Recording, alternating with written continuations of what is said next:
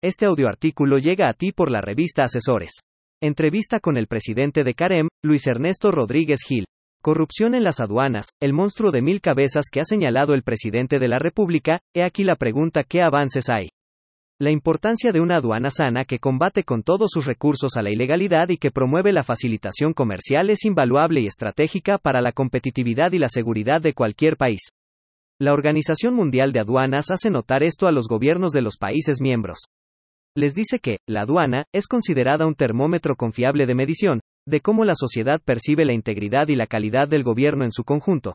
Es decir, la aduana, en términos de percepción, engloba a toda la administración pública. Si el ciudadano percibe que la aduana es corrupta, para él todo el gobierno en su conjunto lo es. La declaración de Arusha de la misma OMA, concerniente al buen gobierno y a la ética en las aduanas, describe muy bien el impacto que tiene la corrupción al limitar considerablemente la capacidad de las aduanas para cumplir de forma efectiva su misión. Los efectos adversos de la corrupción que destaca son 1. La reducción en la seguridad nacional y en la protección de la comunidad. 2. Fraude fiscal y pérdida de ingresos. 3. Reducción de las inversiones extranjeras. 4. Incremento de costos que finalmente son asumidos por la comunidad. 5. El mantenimiento de barreras al comercio internacional y al crecimiento económico. 6. Una reducción en la confianza del público con relación a las instituciones gubernamentales. 7. La disminución del nivel de confianza y cooperación entre las administraciones aduaneras y otros organismos gubernamentales.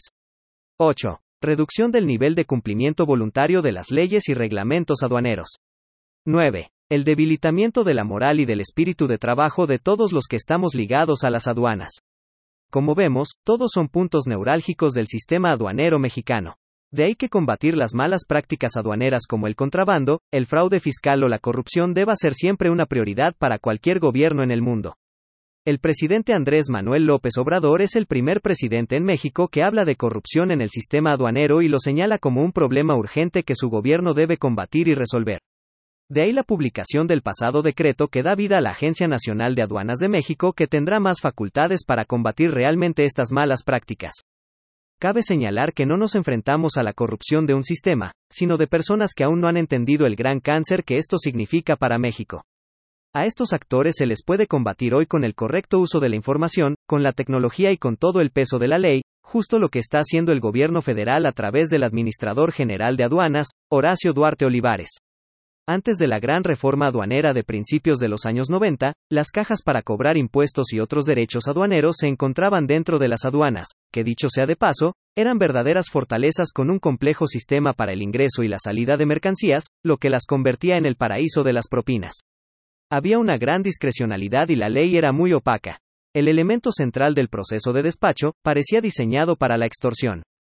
Consistía en 14 mesas por las que hacían un recorrido el pedimento y otros documentos. Los funcionarios de la aduana tenían un poder absoluto, mucho más allá de la ley. En pocas palabras, la ley eran ellos.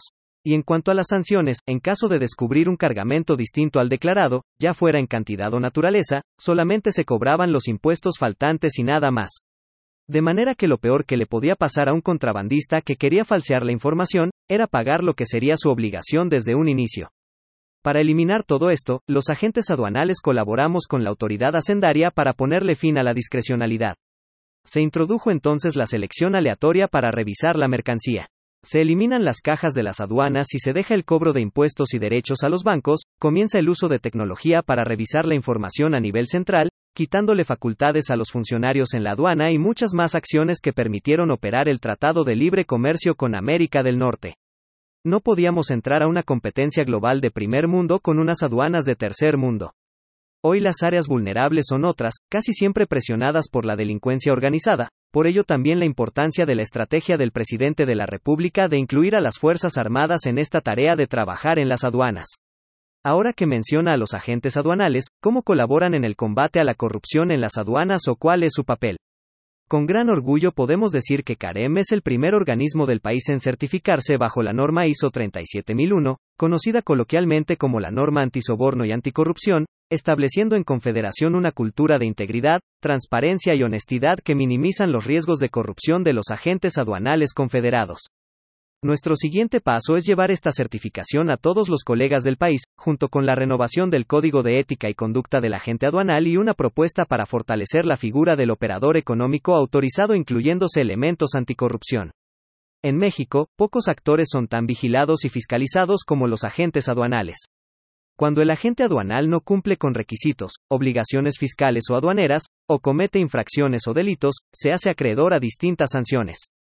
Somos responsables solidarios del pago de impuestos al comercio exterior y demás contribuciones y cuotas compensatorias derivadas de la importación y exportación. Estamos sujetos a la inhabilitación, suspensión, cancelación y extinción de la patente. Y por supuesto tenemos posibles sanciones de carácter penal. Todas nuestras cuentas están fiscalizadas y prácticamente no damos un paso sin que lo sepan ustedes en la AGA y en el SAT. Nos tomamos muy en serio nuestra responsabilidad para con México en todo lo relacionado con las malas prácticas aduaneras. El tema de la transparencia es trascendental para el comercio exterior. Nosotros, los agentes aduanales, estamos para coadyuvar con el Estado y ser garantes del cumplimiento normativo en materia de comercio exterior y aduanas.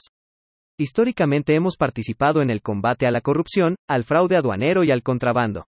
Ejemplos como el pago electrónico centralizado, el desarrollo conjunto de sistemas tecnológicos como el CADEPA, el SAI, herramientas como el prevalidador o el SAORS, avalan este conjunto de esfuerzos que sin duda pusieron fin a la corrupción sistémica en aduanas.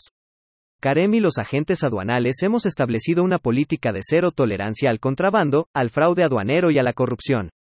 Somos los principales aliados de las autoridades aduaneras y en ese sentido, como lo mencioné ya, hemos desarrollado diferentes programas e implementado el uso de la tecnología para frenar cualquier intento de corrupción. Todo esto lo trabajamos en las distintas mesas del combate a la ilegalidad donde participan los sectores productivos del país, porque está demostrado a nivel internacional y así lo pide la OMA, que deben participar en esto todos los eslabones de la cadena de suministro para terminar con la corrupción. El decreto del presidente dota a esta nueva agencia de autonomía técnica, operativa, administrativa y de gestión, dándole el carácter de autoridad fiscal y aduanera, así como facultades para emitir resoluciones en el ámbito de su competencia. Con ello, las aduanas del país dejan de depender del sistema de administración tributaria y quedan ahora como un órgano administrativo desconcentrado de la Secretaría de Hacienda y Crédito Público. Con ello, el Ejecutivo Federal redimensiona el valor de las aduanas en el país, dándoles por objeto, además de organizar y dirigir los servicios aduanales y de inspección, las facultades para el cobro de contribuciones y aprovechamientos de operaciones de comercio exterior. El fin es terminar con la corrupción y al mismo tiempo devolverle a las aduanas su sentido primario y estratégico de impulsora de los objetivos nacionales de desarrollo económico, fiscal y social a través del comercio exterior, controlando el movimiento de mercancías, medios de transporte y personas que cruzan las fronteras, garantizando el cumplimiento de las normas internacionales, acuerdos comerciales y recopilación de estadísticas precisas del comercio, y contribuyendo al combate de las prácticas desleales, fraude aduanero, contrabando, piratería y delincuencia organizada. En Carem vemos conveniente que a través del decreto publicado, se fortalezca la seguridad nacional, principalmente en los puntos de acceso al país, así como contratar personal que haya destacado como garante de transparencia, honestidad y servicio al pueblo de México, como es el caso de quienes han pertenecido a la Marina o al Ejército.